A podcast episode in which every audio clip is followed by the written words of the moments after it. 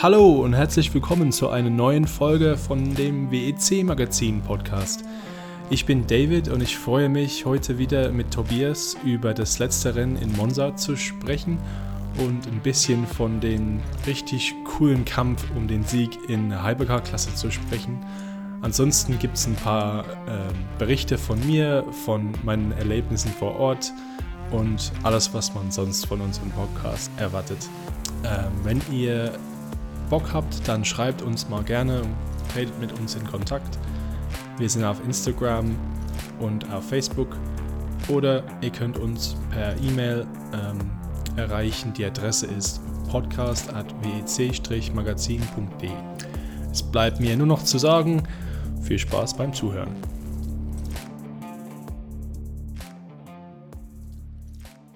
Also ich werfe jetzt was in den Raum ähm, zum Anfang der heutigen Folge. Das war in Monza das beste Hypercar-Rennen, das wir bisher gesehen haben. Also im, im Hypercar. Und für mich vielleicht Top 5 6-Stunden-Rennen der WEC-Geschichte. Oh, das, das, ist vielleicht zu weit, aber. Das ist eine gewagte? Aussage, ja. ich meine, da war viel los. Ähm, ich vielleicht kann ich ja gleich meine, meine Aussage begründen. Also wir hatten eigentlich alles, was ich von einem Rennen über sechs Stunden brauche oder worüber ich mich freue. Wir hatten eine Rad, Rad an Radkämpfe in der Spitzenklasse, also um den Sieg, ähm, um die Führung eigentlich für, für die gesamte Zeit. Am Anfang hatten wir ein schnelles Auto, das dann kaputt gegangen ist und dadurch, ja, war traurig, ähm, weil eigentlich hätten sie den Sieg auch verdient, weil sie waren das schnellste Auto, ich meine ja natürlich das Glickenhaus. Und in, ein, in GTI Pro hatten wir, wir noch ganz große Spannung ganz zum Schluss mit einem Auto im Sparmodus, also in Fuel Safe Mode und einem Auto, was schneller war, aber halt eben nochmal letztes Mal in die Box musste. Deswegen finde ich, für mich war das eins, ähm, eins der besten, das ich, das ich gesehen habe. Kann ich, kann ich glaube ich, sagen. Also ich, ich gebe dir recht, seit Debüt der Hypercar-Klasse war es eins der spannendsten Hypercar-Rennen. Also da gehe ich völlig mit mit der Aussage. Das BOP irgendwie, ich meine, wir hatten in Le Mans BOP-Probleme mit Alpine. Vielleicht ist es ein Thema für ein anderes Podcast, aber warum nutzen sie da dann nicht dieses KI-Verfahren, was sie für die anderen Rennen nutzen? Weil es weil, nicht vom ACO stammt. Deswegen wurde es in Le Mans nicht genutzt. Mann, weil das BOP war absolut für mich, ich meine, vielleicht, ich bin kein, also die, die, die Begründungen dahinter, also die Gewichte und die äh, Leistungsdaten und so, verstehe ich jetzt nicht 100% ganz, also beziehungsweise kann ich jetzt nicht nachvollziehen ganz, aber wenn das so ein Rennen ergibt, wie wir, gesehen haben, ich fand es klasse. Und ich meine, ähm, die Vorteile für jedes Auto, die waren immer so ein bisschen unterschiedlich. Das Klickenhaus war schnell, aber hatte eigentlich ein bisschen mit den Bremsen zu tun, äh, Probleme zu tun und so. Ähm, ob das ähm, das gesamte Rennen durchgehalten hätte, äh, weiß ich nicht. Äh, letztes Jahr mussten sie Bremsen wechseln äh, in Monza, das weiß ich noch. Von daher, ja, BOP fand ich absolut perfekt. Und wenn das nächstes Jahr so ist mit mehr Herstellern, habe ich eigentlich keine Sorgen. Also ich fand auch, dieses KI-basierte System hat wirklich diesmal den Job gemacht, den es machen soll. Es hat eine faire, auf Augenhöhe basierende Klasse geschaffen, wo es scheißegal ist, was du für ein Auto hast, was du für ein Konzept hast. Du fährst auf Augenhöhe ein Rennen. Genau das hat funktioniert. Also muss ich ehrlich sagen, wenn das so weitergeht, bin ich sehr dankbar dafür. Ja, und man möchte vielleicht sagen, das Alpine-Auto ist ganz alt und Toyota hat ein neues Auto und das Toyota sollte eigentlich schneller sein. Okay, ja, gebe ich recht, aber ähm, wir sind hier im Motorsport und um ein spannendes Rennen zu erzeugen, haben wir jetzt ein BOP. Okay, gut oder schlecht, kann man ja sich streiten, aber wenn es sowas halt, ja, sowas produziert, wo Toyota hatte doch einen Vorteil. Sie, sie haben länger fahren können äh, mit demselben Tank oder sowas und die hatten aber dann selber äh, die Probleme mit der Bremse, das Auto mit der Nummer 8, ne? Ähm, konnte dann nicht richtig bremsen. Hast du am Onboard gehört? Ja. Da hat der runtergeschalten mit, mit dem Gang, damit er überhaupt zum Stehen kommt.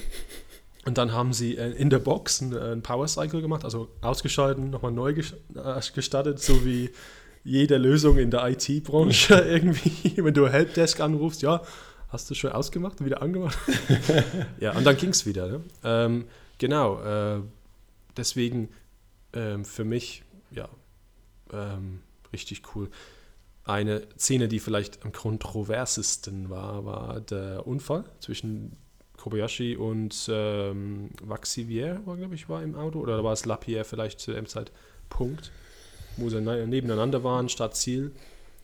Und da gab es einen ziemlich heftigen Mit dem Reifen Ja. die Geschichte, ne? Ja, ja, ja, ich heftige erinnere mich. Berührung.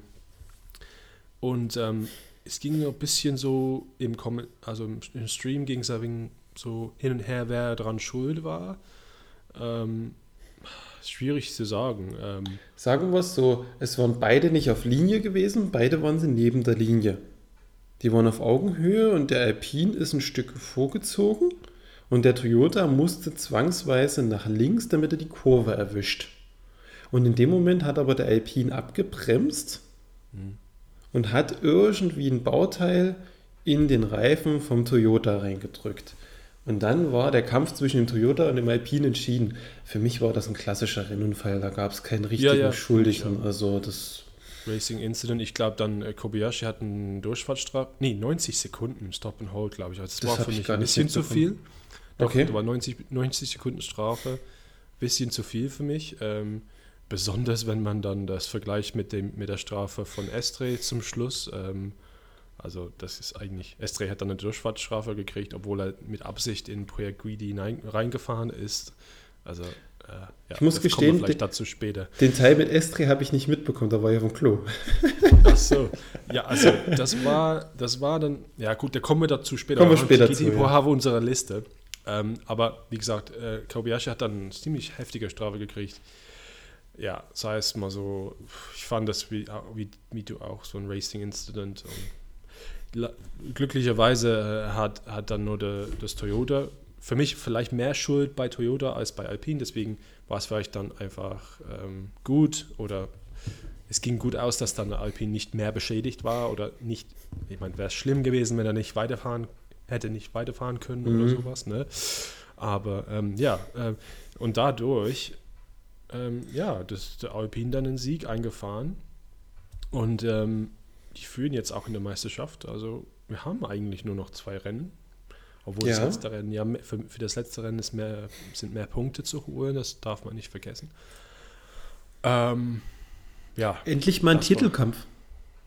ja, also echt cool. Ich, ich freue mich und Weil Alpine ist ja mit einem Punkt Vorsprung reingegangen ins Rennen und jetzt nochmal 25 Punkte obendrauf. Also richtig gute Geschichte, Ja. muss ich ehrlich sagen.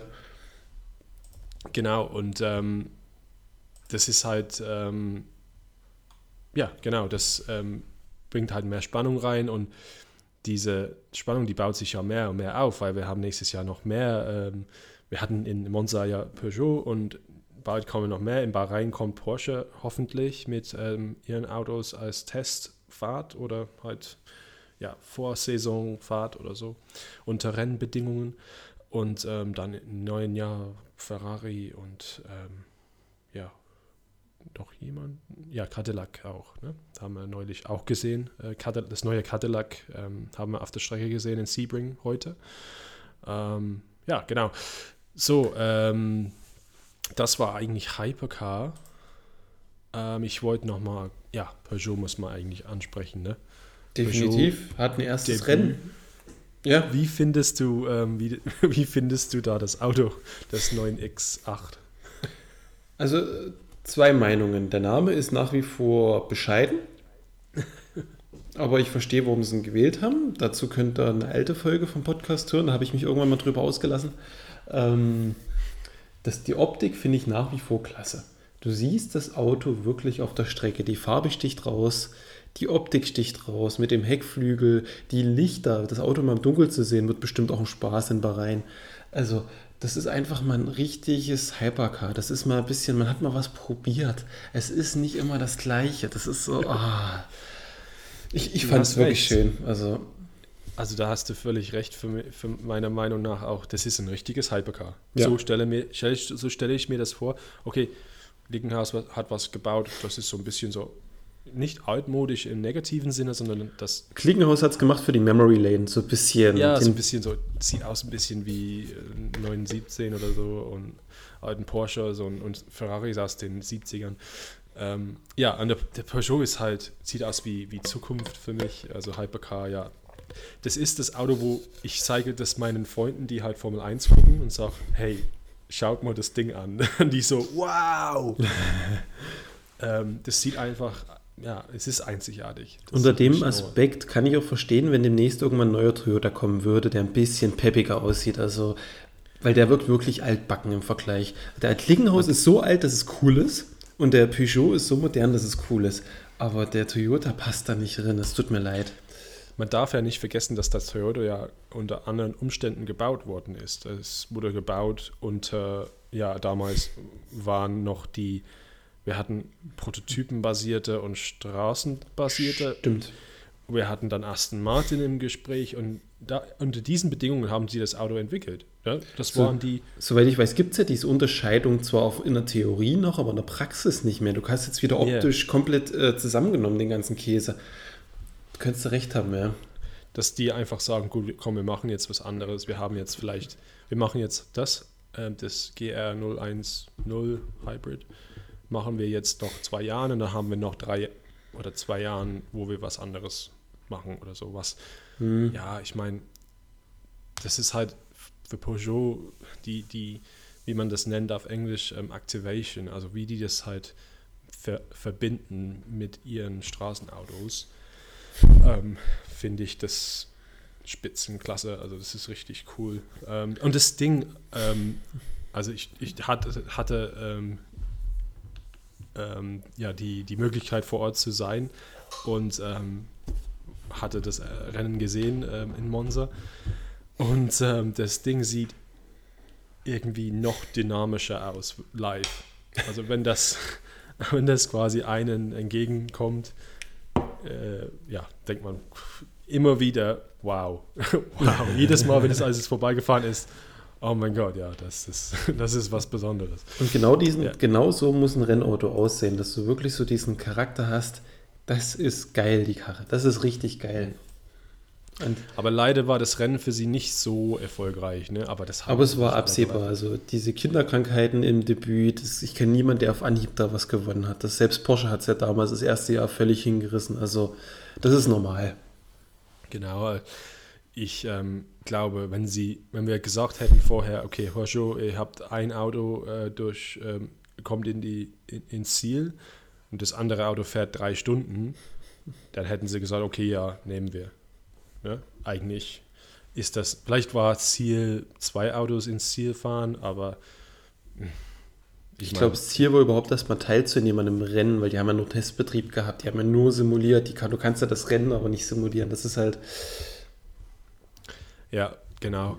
Und ich glaube, äh, Loic Duval hat im Interview gesagt, dann oder nach dem Rennen in Pressekonferenz, nee, ich glaube, das war im Interview äh, während des Rennens, ja, die, äh, Medien und die Fans haben irgendwie hö höhere Erwartungen als wir selber. Also ja, ich meine, dieser Hype und so, das ist schon groß für, für Peugeot, ist eine Riesengeschichte. Ist, sind sie selber schuld, weil sie ja wirklich über zwei Jahre einen Hype aufgebaut haben, immer wieder was gezeigt, immer wieder ein Stückchen vom Auto vorbereitet und die haben schon Aufmerksamkeit. Dürfen sie doch auch, oder? Ist völlig in Ordnung, die haben alles richtig gemacht.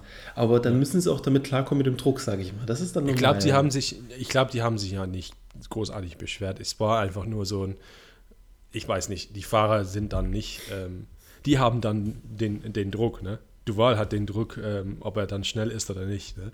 Oder vielleicht nehmen die das irgendwie anders auf. Ich weiß es nicht. Auf jeden Fall, ähm, für mich war das ähm, ja nicht kein schlechtes Debüt, auf, auf keinen Fall. Ähm, am Anfang war sogar das Auto mit der 94 doch recht gut dabei. Also ja, ja. Der, vom Streckenrand, ähm, was ich so mitgekriegt habe.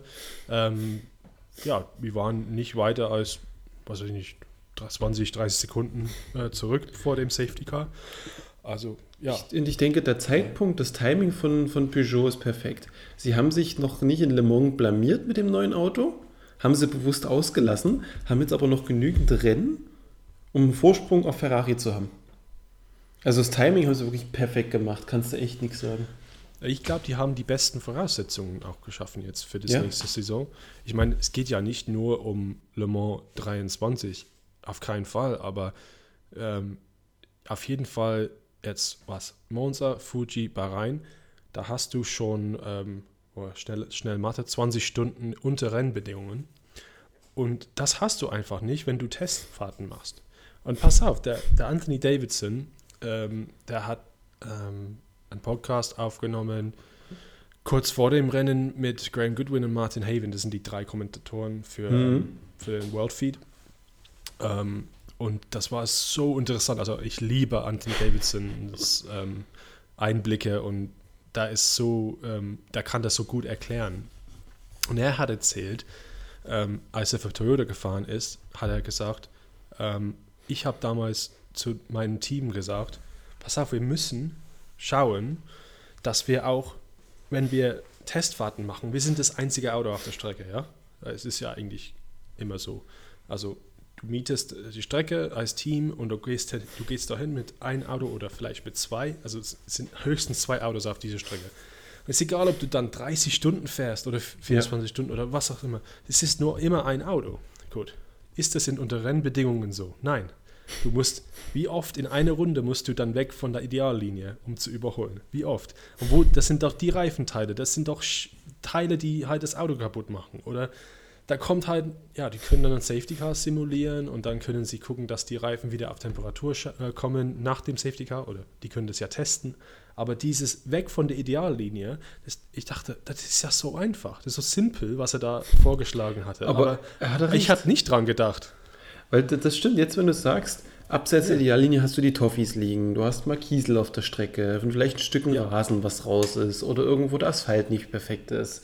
Dann Ja. hast du die Luftwiderstände, die sich auch verändern, wenn du kleinere und größere Autos hast. Du hast langsame Autos vor dir und, und, und. Und auch den ganzen Traffic kannst du ja damit nicht simulieren. Das Stop and Go, das kriegst du ja gar nicht so hin. Ja. Und das hat jetzt Peugeot 20 Stunden lang und Porsche auch 8 Stunden in Bahrain. Und ja, und da fahren sie ja in Daytona und so haben sie noch weitere Chancen ähm, vor äh, Anfang WEC-Saison nächstes Jahr. Ähm, ja, das, ist, das kann ja eigentlich nur gut gehen. Und das wird Ferrari fehlen. Ferrari wird nächstes Jahr tierisch enttäuschen vom Bauchgefühl, weil die haben jetzt erst den ersten Rollout gehabt, wo Peugeot schon fertig ist und Porsche faktisch auch. Ja, vielleicht sind sie auch realistisch in den ähm, Zielen und sagen, gut, nächstes Jahr ist dann auch unser Lernjahr. Wir, wir, wir, wir peilen nicht an, dass Ja, wir ja. siegen. Wir sind halt jetzt ja, nur dabei. Und, ähm, oder vielleicht, ja, ähm, im, im ersten Jahr Toyota damals, 2012, in der ersten Saison von der WEC, die haben dann schon in Sao Paulo äh, einen Sieg eingefahren. Äh, das war dann im September, also Runde 4 oder 5. Ähm, also ist durchaus möglich. Klar. Ähm, muss man halt schauen, ähm, ja, wie das dann läuft. Aber ja, äh, Peugeot vor Ort war auch ähm, ein bisschen da für die Fans, da war was aufgebaut. Okay. Ähm, aber da kommen wir vielleicht später dazu.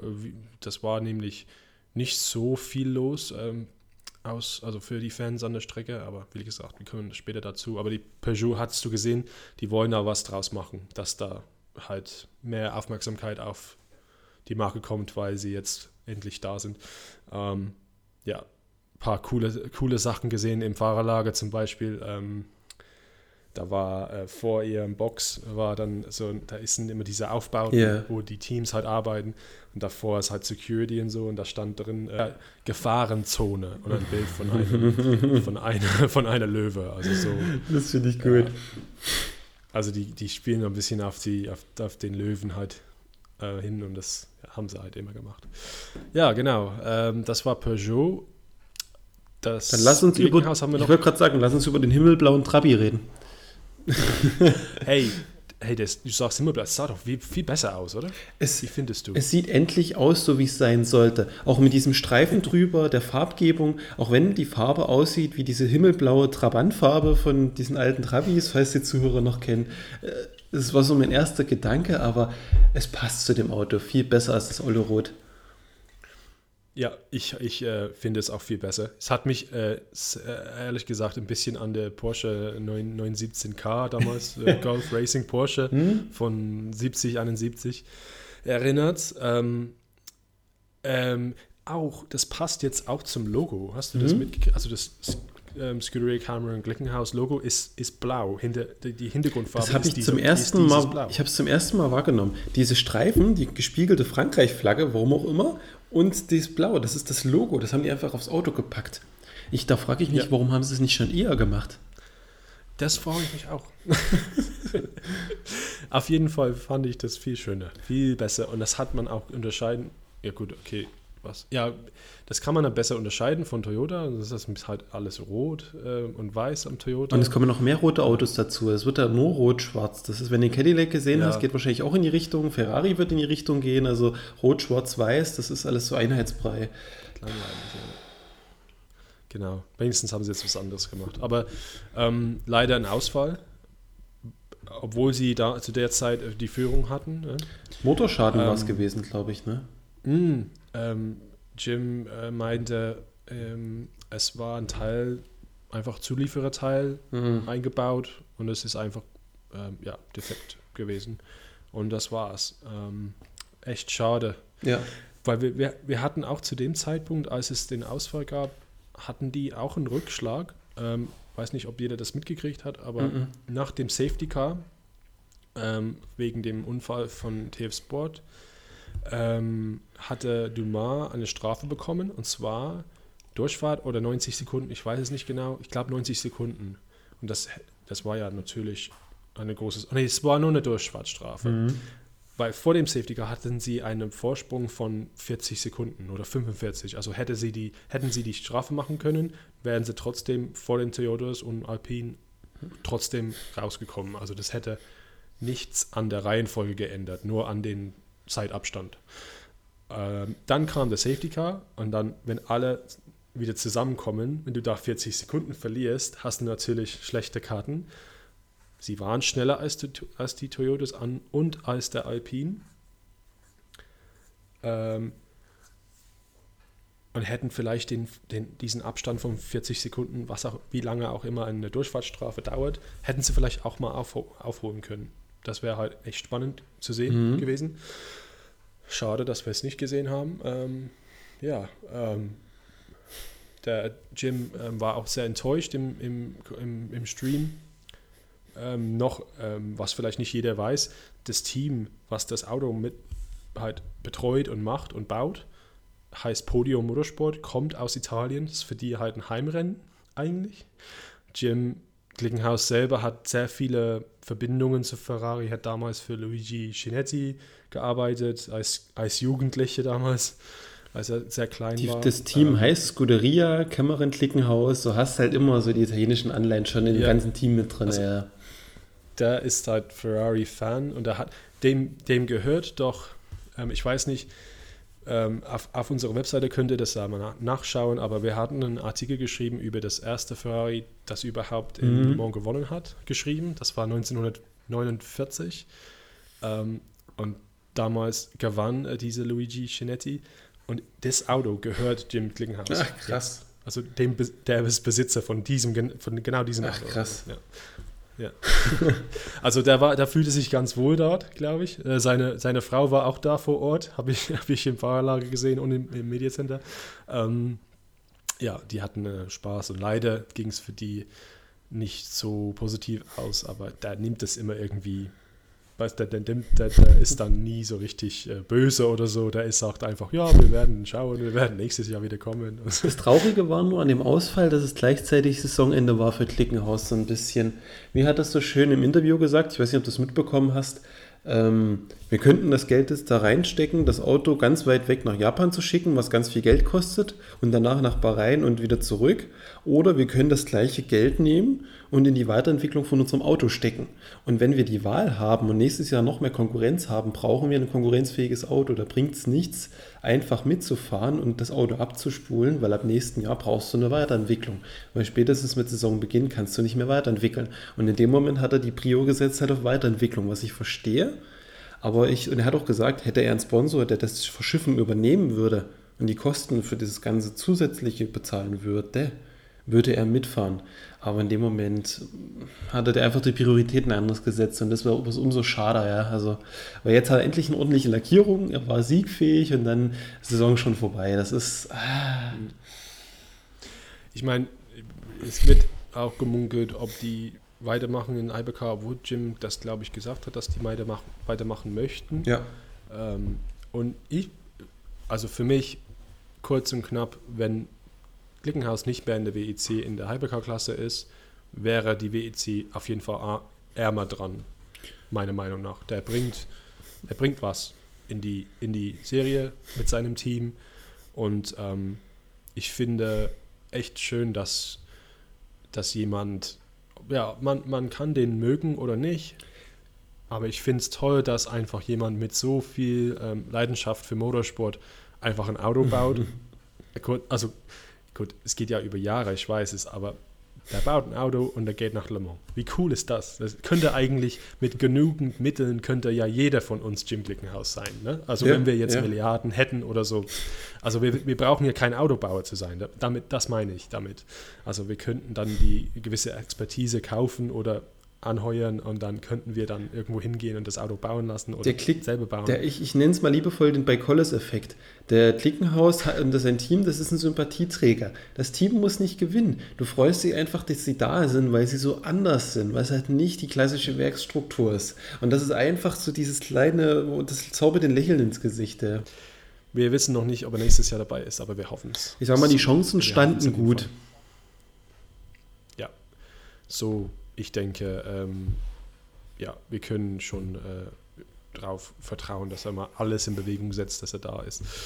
Ähm, gut, das war Hypercar. Also wie gesagt, es waren jetzt 30 Minuten über Hypercar. Also das hatten wir noch nie. Das bestätigt deine Theorie von vorhin, ja? Ja, genau.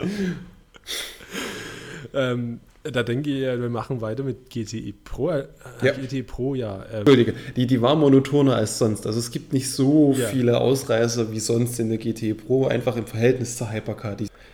Genau, das stimmt. Normalerweise gucken wir immer nach GTI Pro für die Rad-an-Rad-Kämpfe. Die sind so irgendwie, die Autos sind so nah aneinander, dass man dann wirklich, der Fahrer macht den Unterschied und man sieht dann richtige Überholmanöver immer zu. Und das haben wir in Monza auch weiterhin gesehen. Nur diesmal war es anders ja, ja. zum Schluss. Ähm, Ferrari Heimspiel, wir dachten eigentlich, vor Ort war es, ja, Corvette war immer vorne dabei, aber dann in der, im letzten Stint hat man gesehen, ähm, gut, viele Blicke waren ähm, auf Hypercar, auf jeden Fall, aber ich habe am Timing Screen gesehen und die Kommentatoren haben es auch ähm, erwähnt, dass Corvette Zeit verloren hat.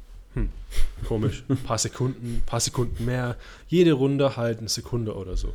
Und da denkst du, okay, letzten, letzter Stint, keine Ahnung, irgendwas ist nicht ganz gut im Auto oder ja, haben einfach nicht den Pace oder Ferrari und Porsche geben sich jetzt, geben es jetzt richtig Gas und wollen jetzt gewinnen.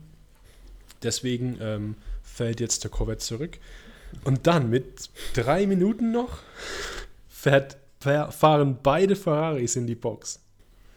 Und in dem Moment, okay, Ferraris in der Box. Was? Und dann Corvette hat jetzt in dem Moment geführt und fuhr weiter. Hm? Ja. Hm? Und es waren nur drei Minuten. Also was? Höchstens was? Zwei Runden. Maximal. Und jeder so gedacht, das kann doch nicht wahr sein. Die können jetzt. Hä? Und dann ist er weitergefahren und dann nächste Runde und jetzt sehen wir, ob er in die Box geht oder nicht. Nick Tandy war hinter, der Steuer, hinter dem Steuer. Ah, er, geht, geht doch gar nicht in die Box. Was? Hä? Und das waren dann zwei Runden mehr, als er eigentlich hätte machen sollen. Und da war gar, gar kein. Ah ja, ich weiß nicht, ob es Full Course Yellow gab im letzten Stint. Es kann sein, dass es ein Full Course. Ja, da gab es einen, einen, einen, Unfall für ein Jota-Auto, der lag neben der Strecke. Also vielleicht dadurch hat er dann Sprit gespart oder sparen können ja, Corvette hat gewonnen und Porsche und Ferrari wieder ähm, Tür an Tür und miteinander kollidiert und sonst was. Und das war wie klassischer Meme und der Corvette einfach im Hintergrund guckt, wie die zwei halt kämpfen und macht so, ja, ja, ich gewinne jetzt das Ding. voll geil. Also da habe ich, da, das habe ich hart gefeiert vor Ort. Es hatte im Fernsehen tatsächlich noch mehr überrascht, weil du den Zeitverlust nicht gesehen hast. Und die ganze Zeit dachtest du, klare Sache. Und in dem Moment, wo die Ferraris abbogen, war das so wie, eigentlich haben wir keinen Bock mehr, die Sache ist gegessen, wir fahren jetzt rein, soll die das Rennen gewinnen? Du, man hat überhaupt nicht verstanden, warum sie reingefahren sind. Das macht ja gar keinen Sinn. Einfach, klar, man weiß, nachtanken musst du am Ende. Und wo der Nico Wett gewonnen hat, der ging mir nur so durch den Kopf. Ja, und die bekommen auch nicht immer eine Strafe, weil da zu wenig Sprit im Tank ist. Jedes Mal, wenn Ferrari so ein Movement versucht hat abzuziehen, wurde der Sieg im Hab erkannt, weil einfach der Sprit ja. fehlte im Auto. Es ist was so lustig. Äh, mich hat auch dieser Sieg von der Corvette erinnert an diesen Spruch, dass die Corvette C8R heißt sie, glaube ich, der schönste Ferrari ist, den Corvette hier gebaut hat. Das hat einfach so schön zur Strecke und zum ganzen Setting gepasst. Das ist, ich weiß nicht. Das war ein ganz kurioser Moment irgendwie. Ja, naja, ich meine, man darf ja nicht, ähm, man, man kann ja, wir, wir haben es jetzt erzählt, was passiert ist und so, aber ich muss, nochmal deutlich machen, was das halt bedeutet hat. Ne? Wir haben jetzt ein Auto gehabt, normalerweise fahren sie Stints in der Länge von ähm, 20 Runden oder so. Also eine Stunde ungefähr in ist etwa, immer ein, ja. ein Stint. Und ähm, ja, das sind dann vielleicht 20 Runden oder 25, ich weiß es nicht genau. Und er hat einfach mal zwei Runden länger gemacht. Also wir reden hier von 10% vielleicht oder ja gut, 8% mehr ähm, das ist schon viel, wenn man da an der, an der Grenze ist sowieso ähm, in, der, in der Leistung, wenn man Vollgas gibt und versucht halt nicht gleich 30 Sekunden pro Runde langsamer zu sein. Und das Faszinierende also das ist auch die Strecke, dass das auf der Hochgeschwindigkeitsstrecke geklappt hat, spricht eigentlich, dass, da weißt du, wo das versteckte Potenzial von dem Auto ist. Weil wir wissen alle, der Ferrari ist gut in der Nässe, der Porsche ist gut, wenn es trocken ist. Und wir wussten bisher nicht, wo ist die Corvette gut die Corvette gut ist im, gut im Spritsparen. Und wenn du das so im Hinterkopf hast, ergeben sich ganz neue Chancen für die kommenden Rennen. Das ist faszinierend. Ja. Ich glaube, Ferrari hat ein bisschen geguckt. Ähm, auf jeden Fall, weil. Die wurden gedemütigt zu Hause, also das kannst du nicht anders. Sieg, das ja. ist Sieg, Sieg, durch den Lappen gegangen. Ähm, erster Sieg für Corvette überhaupt in der WEC, ja. außer, außerhalb Le Mans. Ähm, Und seit 2015 Le Mans der erste generell Corvette-Sieg in Europa, ja echt cool. Ähm, Nick Tandy hat nach dem Rennen davon gesprochen, dass als er eingestiegen ist, hat das Team ihn irgendwelche Zahlen vor der Nase gehalten. Hat gesagt, so, du fährst diese Zeiten. Oder vielleicht haben die da einen kleinen Plus-Min. Puffer. In, in, in, ja, in, in uh, Assetto Corsa und so hat man da ein Plus-Minus, ob man Minus Benzin hat oder, Plus, oder Rundenzeit oder sowas. Ne? äh, sorry, äh, Rundenanzahl, wie viele Runden man noch ja, im Tank ja. hat. Und, der hat gesagt, die haben mir unmögliche Zahlen gegeben. und haben gesagt, diese Zahlen musst du jetzt fahren. Ob das jetzt eine Rundezeit oder ich weiß es nicht genau, aber Zahlen waren es auf jeden Fall. Und er hat gesagt, okay, probiere ich mal eben. Wird schon schief gehen. Und es ist nicht schief gegangen. Und dann haben sie das Ding gewonnen. Cool. Ich habe mich gefreut. Es war tatsächlich auch das einzige wirkliche Highlight in dieser GTE Pro in dem Rennen. Und das hat mir so richtig gezeigt, wie die Hypercar-Klasse oder die Spitzenklasse der WEC gefehlt hat als Bezugspunkt, weil wir uns immer an die GTE Pro geklammert haben, wie eng die Rad- und Radkämpfe waren. Dieser Tag, das Rennen in Monza hat aber eigentlich gezeigt, dass die GTE Pro einfach am Ende ist. Die Serie ist durch, die Autos sind alle so nah beieinander man hat das schon als spannend empfunden oder als toll empfunden, weil man nichts anderes hatte, was positiv war in den Rennen. Das war, das war für mich nochmal so, so Augen öffnet irgendwie gewesen. Also ich, ich möchte jetzt, äh, was das, den Rest äh, von GT Pro betrifft, ich sage nur eins. Ähm, die, die Szenen mit Kevin Estre zum Schluss und Projekt Gidi, die haben mir nicht gefallen. Okay. Ähm, auf jeden Fall Avoidable Contact, also das kann ja schief gehen. Die waren in der, in der Curva Grande und ob sie absichtlich gegeneinander fahren oder ob Estri absichtlich reinfährt, ich kann das nicht beurteilen. Aber auf jeden Fall sollte man dort schleunigst einen Kontakt vermeiden in der Kurve Grande, weil du fliegst links ab und endest in, in der Leitplanke oder in den Reifen. Ja. Und zum Schluss auch noch dieses Teil, diese Teil, wo Estre dann hinter Pueguidi fährt und ihn wegschubst und die beiden dann durch die Rogia-Schikane fahren müssen. Gibt's, also für mich sollte das nicht geben auf der Rennstrecke und hat mich, hat mich ehrlich gesagt ziemlich enttäuscht. Ähm, ja, ähm, der hat sich dann hinter dem, als, nach dem Rennen hat er sich dann verteidigt, der findet es unfair und so weiter, der Estre, aber der kann sagen, was er will. Ja, vielleicht sollte man ein bisschen mehr Einsicht haben da, ähm, dass man vielleicht mal einen Fehler gemacht hat. Aber äh, für euch zu Hause und für, ich lasse euch mit einem Gedanke noch da, diesbezüglich. Pergidi gegen Estre, Porsche gegen Ferrari gegen Porsche gibt es nächstes Jahr in der Hypercar-Klasse. Stimmt, stimmt. Ja, rubbelt die Hände zusammen. In dem Zusammenhang kann ich gleich noch was vom, vom, vom Zaun brechen. Ich, äh, Im deutschen Kommentar haben sie nur auf ein Interview von Ferrari äh, Bezug genommen. Dem, dem von AF Kurs, glaube ich, der Einsatzleiter oder irgendjemand äh, von AF Kurs war es gewesen. Und der hat nur gesagt, sie werden keine Überraschung bringen beim Fahrerline-up. Die sechs Fahrer, die sie nehmen, werden alle aus dem jetzigen GT-Nachwuchsprogramm kommen. Damit haben sie einfach schon völlig random das Fahrerline-up gespoilert, bevor der Wagen so richtig enthüllt wurde. Also wird sehr, sehr spannend, ja. Ich glaube, wir können die ja schon eigentlich schon benennen. Also das ist für mich Pueguidi, Calado, ähm, Molina, Fuoco, das sind die vier, die gerade GT Pro fahren. Niklas Dann Nielsen haben sie genannt. Niklas, ja, der, der war schon Test. Genau, genau. Niklas Nielsen und ähm, der andere, der im AF-Kurse-Auto sitzt, den, dessen Namen ich oh vergessen habe. Wie heißt er denn? Der fährt mit Parodo, ähm, ah, Rovera. Genau, genau. Alessio. Ja, mal sehen. Also genau, nächstes Jahr, ja, wenn sie so fahren in der Hypercar, das geht, das geht halt richtig schief, weil, ja, aber so viel dazu. Wobei, das könnte auch eine Joker-Karte sein für nächstes Jahr. Alle haben sie nur Profi erfahrene Spitzenklassenfahrer. Und du hast dort Fahrer, die gewohnt sind, mit dem GT-Auto zu fahren. Du hast ein anderes Mindset bei der Geschichte. Ich kann mir das durchaus gut ja, vorstellen. Ja? Durch, durchaus. Und das kann auch gut sein, es könnte aber auch schlecht sein, weil wenn der S3 so fährt in, in, in den äh, wie heißt das Ding? 963. Na? Wenn das 936, ich nee, nee, du, immer, immer drei weniger, 963. 963. ähm, wenn er so fährt, dann geht das nicht. Ja, das Prototyp, da können sie nicht so fahren. Ne? Das, das beschädigt das Auto, da hast du einen Reifenschaden, da hast du, da verlierst du halt Aerodynamikteile. Aber wie gesagt, ich rede mir jetzt nicht mehr drüber ab. GT Arm. GT Arm für mich Geschichte des Rennens, außer, ich meine, der Unfall war ziemlich spektakulär, dazu kommen wir vielleicht. Aber erstmal müssen wir äh, über die Geschichtsschreibung reden, die das Team ja, geschrieben hat. Genau. genau. Ian Dames waren für mich, ähm, ich habe heimlich für sie, ähm, für alle drei hier an der Strecke ge, ge, angefeuert, ähm, Han Pole geholt und das war das erste Pole in einer Weltmeisterschaft.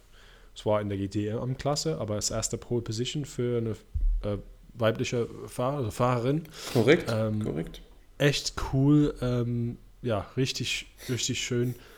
Und äh, ich hätte wirklich gehofft, äh, dass die den Sieg ähm, einfahren, aber leider war das noch nicht so weit. Aber man sieht ja die Entwicklung ja, als Team. Die wachsen die immer mehr zusammen. Ja. Und da finden sie halt einen gemeinsamen Nenner oder so im Setup oder was weiß ich. Und ähm, ja, äh, natürlich der, de, die Bronzefahrerin Sarah Bovey hat die Polezeit gefahren und ähm, mega gut. Ja, das war für mich ziemlich äh, überraschend, muss ich ehrlich sagen, weil normalerweise ist da hast du da Fahrer wie Ben Keating oder Paul Dadalane ist auch sehr gut ja. im Qualifying in den die zwei in den Aston Martins.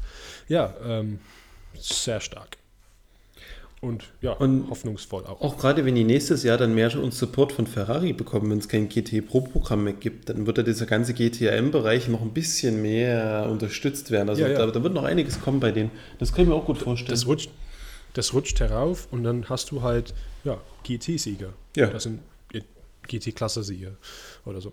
Ja, äh, die, ja, genau, vielleicht die Szene, die für die meiste Aufmerksamkeit gesorgt hat. Ja, leider ist, sind Unfälle dieser Art immer sehr aufmerksamkeitsreich. Ne? Ähm, TF-Sport, ähm, ja, Ausfall wegen eines ja, krassen Unfalls. Also, Man könnte es sarkastisch beschreiben, er hatte kein Red Bull getrunken. Ach so, ja. Ja, hätte er gebraucht, mal, um diese blöden Kurven irgendwie drüber zu fahren. Ja, irgendwie, ich weiß nicht genau, wir hatten noch keine Info gekriegt im Media Center, ähm, was genau passiert ist. Ähm, Hast du die Szene überhaupt gesehen im Media Center? Nicht live, ich habe es im Fernsehen gesehen. Ich war zu der Zeit am Ticker und ähm, das gleich gesehen und dachte, wow. Ähm, ich war aber an der Kurve vorher. und Ich dachte, scheiße. ich hätte ich mal live gesehen. Aber es, wäre es wär für mich, als wie, wie wenn irgendwas kaputt gegangen ist. Also entweder. Nein, er hat sich verbremst am Anfang. Ja, oder die Bremsen waren halt. Der war. Hat nicht funktioniert. Weil der, der ist so reingefahren, der hat überhaupt nicht gebremst. Ne, der ist. Der, der, war schon seitlich. Ja, genau. Er ist gefahren. Irgendwie ist das Heck weg, wahrscheinlich Bremse blockiert oder so. Ist nach ja, rechts, ja. dann scharf, äh, nach, nach, nach rechts, dann scharf nach links. Und dann ist er mit dem Hinterrad auf dem Rasen ausgerutscht. Ist auf diese.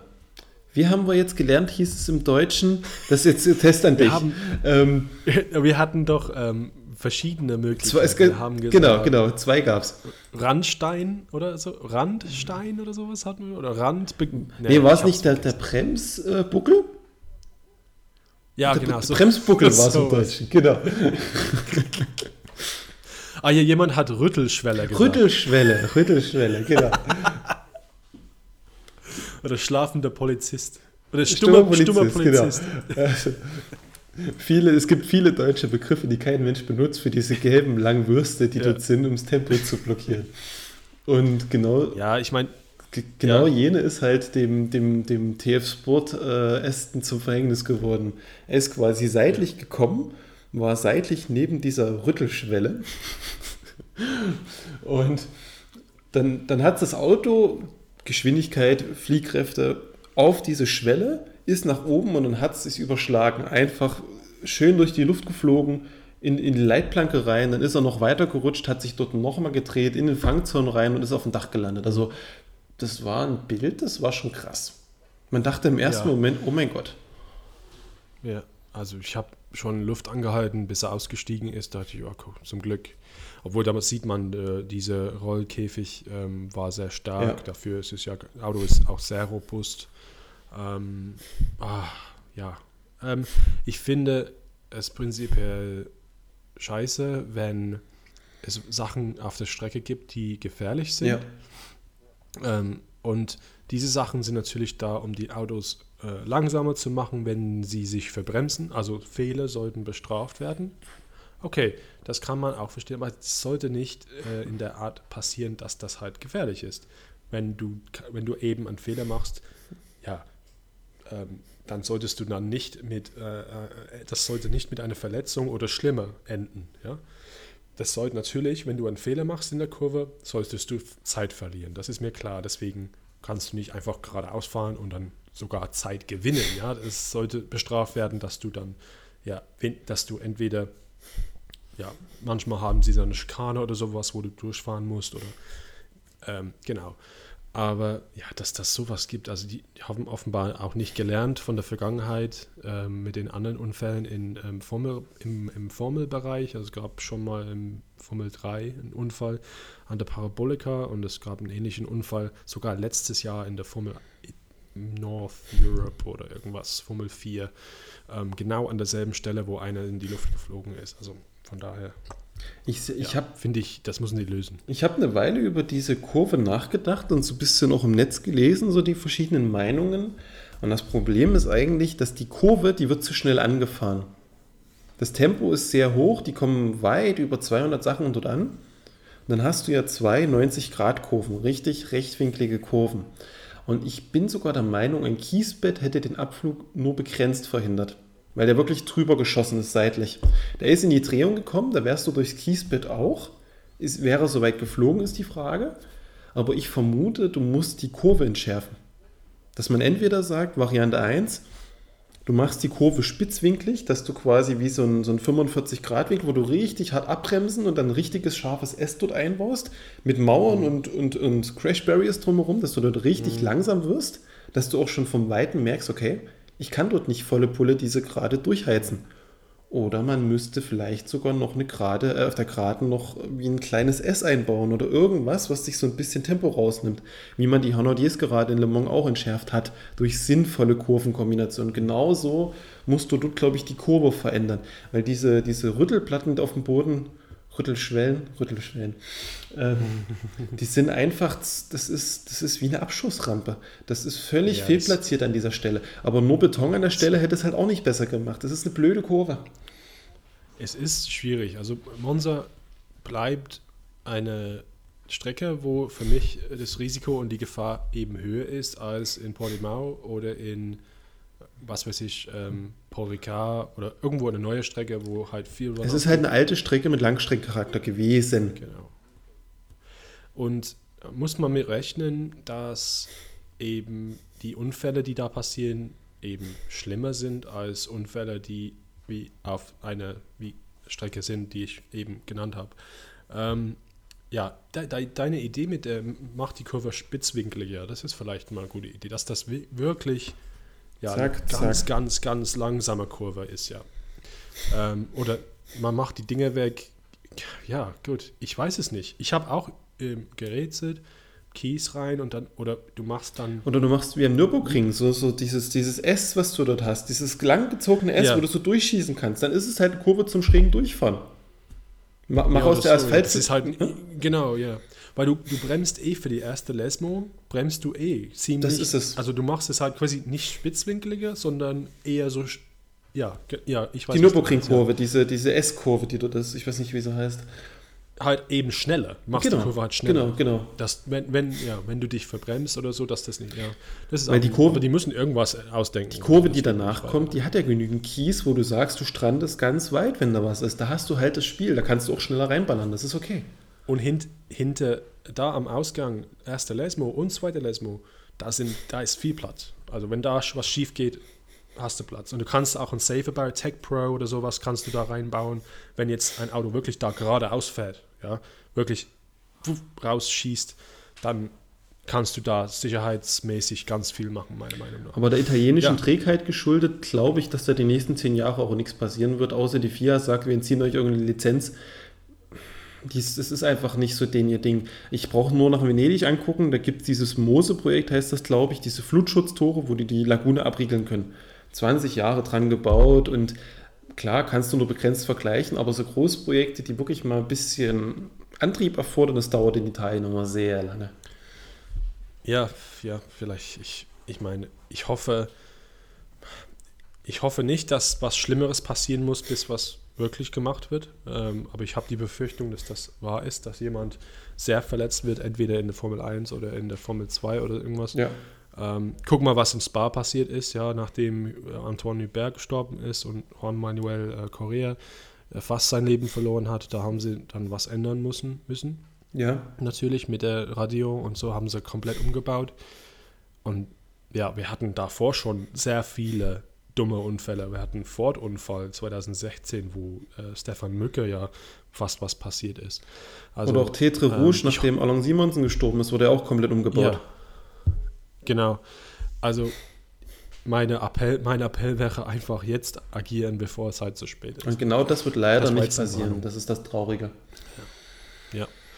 Aber vielleicht ähm, noch zum Schluss kommen wir zu meinen Erlebnissen Ja. da vor Ort, weil ich war, ähm, also ich bin ja vor allem halt Motorsport-Fan, also seit ich klein bin und ich war noch nie in Monza und ich muss dir sagen und allen, die zuhören, also ihr müsst da unbedingt hin, das ist, es ist unglaublich, un, unfassbar. Mich hat ein Foto Also- fasziniert. Du standst auf einer Brücke über die Strecke und konntest dort runter fotografieren, oder? Oh, Mega ich weiß nicht, gut. ob man das so öffentlich sagen soll. Nee, das, das war aber nicht meine Schuld. Also ja, das war ganz zum Schluss. Ähm, das war eigentlich ein Fernsehausblick, also mit einem kleinen Gerüst, Ja. mit einer Kamera. Der Kameramann war aber weg. und das war, da waren zwei Menschen drauf und ähm, ich dachte, die haben doch keine Westen an. Oh, ich, ich mache mal ein paar Schnipse, Schnipse da oben und äh, ein paar Schnapsschüsse mache ich da oben auch. Ja, ähm, es fing ja schon an, wenn du da ankommst, Monza ist ein Vorort von, meine, ist eine eigenständige Stadt, aber es ist ein bisschen außerhalb von Mailand und überall sind halt kleine Städte und das führt halt dazu, dass du wirklich mitten in der Stadt bist und läufst zur Strecke vielleicht und dann hörst du schon die Autos. Und du bist, ich war in dem, in dem Moment, wo FP2 losging, war ich in ähm, Lissone, ich bin, bin im Medias äh, Accreditation Center, dann, dann zur Strecke gelaufen und dann fangen die Autos an und dann hörst du das, es schallt durch die Häuser und so und ich so, oh Gott, ja, das ist geil. Und ähm, ja, äh, vor Ort, ähm, die alte Strecke ist halt, äh, ah, die ist noch da, ne? Diese Kurve, die, die Stellkurve angezogen. Ja. Yeah. Ein ist einfach ein Erlebnis.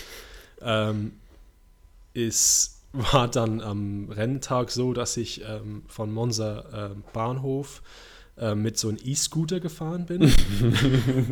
Weil die gibt es zu mieten dort yeah. ähm, von verschiedenen Firmen. Äh, zwei Firmen ähm, dort ähm, kann man mieten.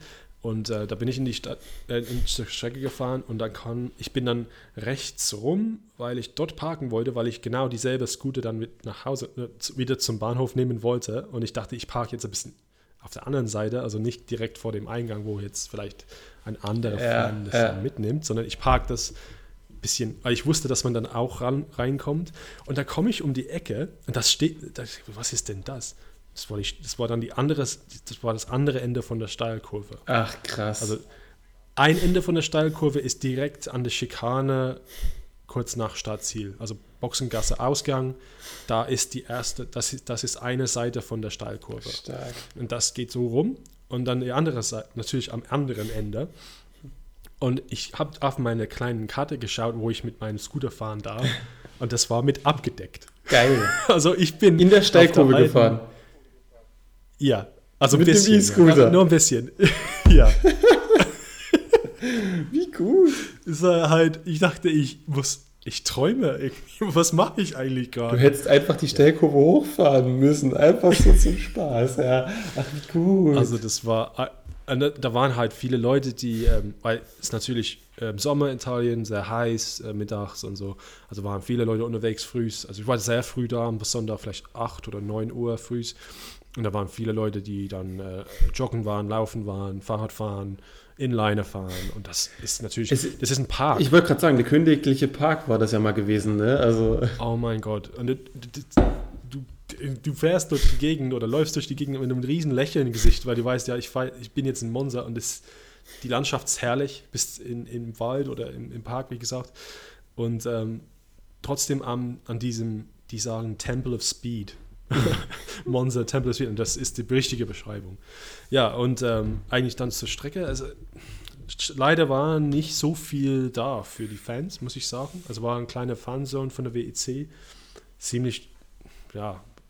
Ich habe nichts anderes gefunden, was so Essen oder Bier, Kaffee, ähm, sowas in der Art anbietet. Das war nur eine Stelle. Und ich fand das ein bisschen mies. Also es war ein bisschen blöd für die Fans, weil ja, wir hätten ruhig ähm, vor den äh, Tribünen, zum Beispiel an der ersten Schikane, innen war die Tribüne gut gefüllt, da saß ich zu Quali, ähm, war ziemlich cool. Ähm, da war auch davor ein Fernseher, was man, wo man ähm, schauen konnte. Ähm, da hat, hätte man ruhig davor irgendwas haben können, wo halt, ja, also Cola und sowas äh, an, äh, zu kaufen wäre. Oder halt, ja, Essen von mir aus. Aber das war nicht der Fall. Also das war schade. Ähm, das müssen sie auf jeden Fall nächstes Jahr verbessern, weil ich denke, wenn Ferrari in der Hypercar kommt, ähm, dann dann ist die Bude voll. einem größeren Ansturm Ja. rechnen, ja, auf jeden Fall. Ähm, und noch äh, vielleicht als Fan, wenn man da rumläuft, also so ein Erlebnis, Streckenerlebnis hatte ich bisher eigentlich noch nie.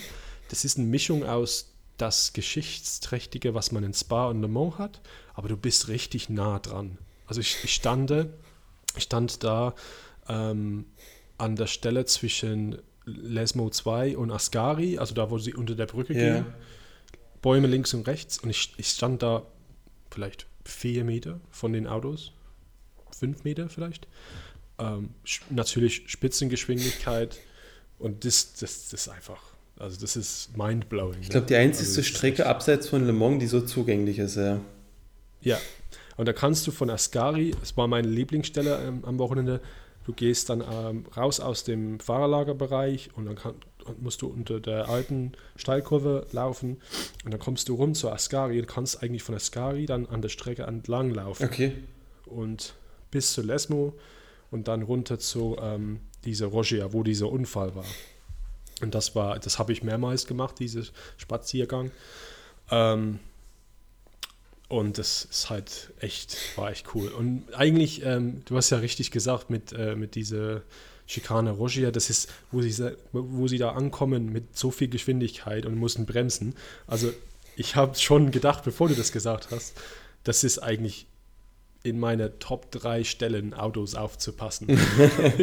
diese, diese Tribüne an der Rogia Schikane, du siehst in der so ein bisschen weiter weg, siehst du, wie sie an der Kurve Grande rumkommen Ja. mit Spitzengeschwindigkeit und du siehst, wie die ziemlich lang, wie die dann in, die, in deine Richtung fahren, bremsen und dann fahren dann durch die Rogia.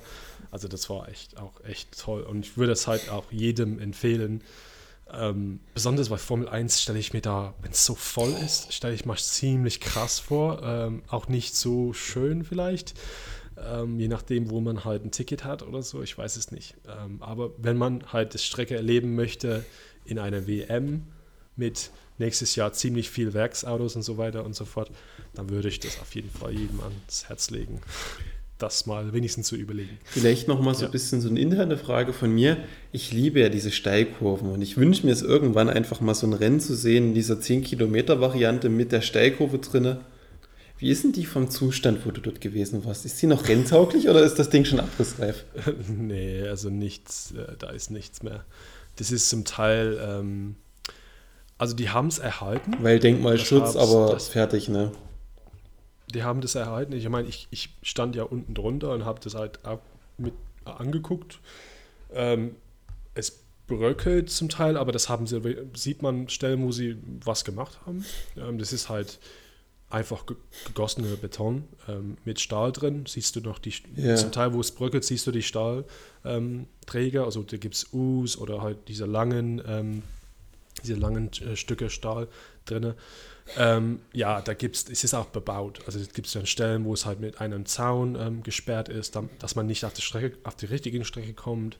Es gibt dann ähm, auf der Seite, wo ich war, da ist, da ist eine Hütte gebaut worden. Da haben sie auch einen Driftplatz, so wie es aussah. Also die haben was gebaut. Ich weiß nicht genau, aber ähm, ich finde es halt, ich finde es cool. Man's, man kann zwar kein Rennen da fahren, aber wenn, wenn du nach Monza fährst, nimm dein Fahrrad mit und du kannst das selber eine Runde fahren. Fast eine ganze Runde kannst du fahren. Also ein Dreiviertler könntest du fahren. Ich finde es Das, das ist halt vielleicht. Also ich finde es cool, dass es zugänglich gehalten haben und dass du sagst, Denkmal, das lässt du da.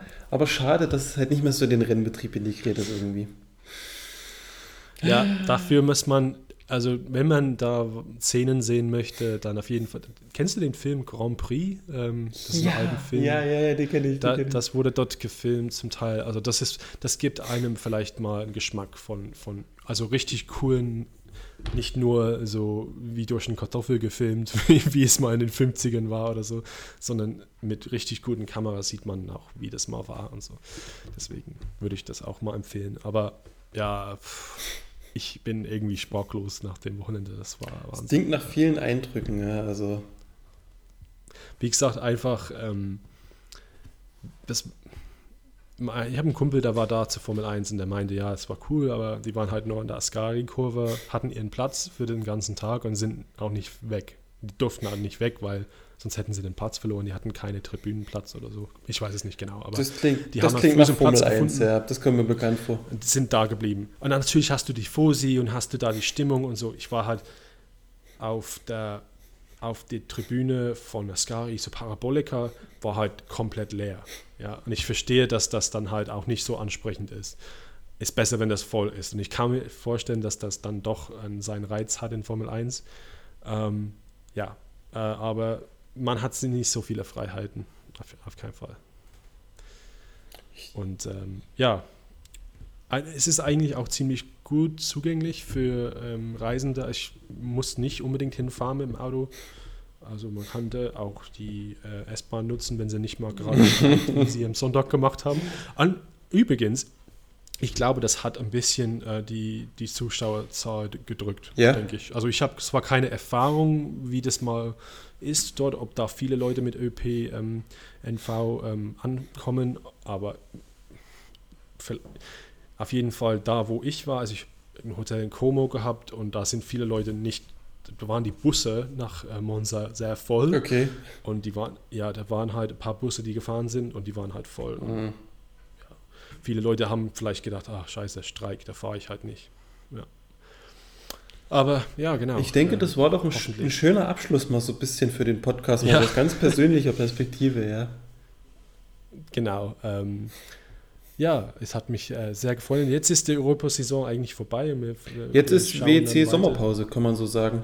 Ja, quasi. Und ähm, wir werden aber nächsten Monat werden wir auf jeden Fall einen Blick auf die Hypercars ähm, werfen, weil wir hatten jetzt sehr viele Entwicklungen in letzter Zeit und wir hatten eigentlich gar keine Zeit, die zu besprechen, weil es immer zu Rennen gab. Wir machen quasi einfach mal wieder zu dritt dann auch einen Newsabriss, wo Mhm. wir einfach mal rausballern, was ist passiert, was ist rumgekommen, bestimmt die Hälfte vergessen werden und einfach mal so ein bisschen das ganze Nachrichtenfeld abgrasen. Das gibt es dann im August. Genau. Genau. Und bis dahin, ähm, wenn ihr was habt, äh, Fragen oder sowas habt, dann gerne an uns schicken. Ähm, ja, wir werden uns freuen. Ansonsten danke, Tobias. Ähm, hat mich sehr gefreut, mit dir heute zu sprechen. Danke dir. Und ähm, wir hören uns ähm, in August. Bis dahin. Mach's gut. Tschüss. Tschüss.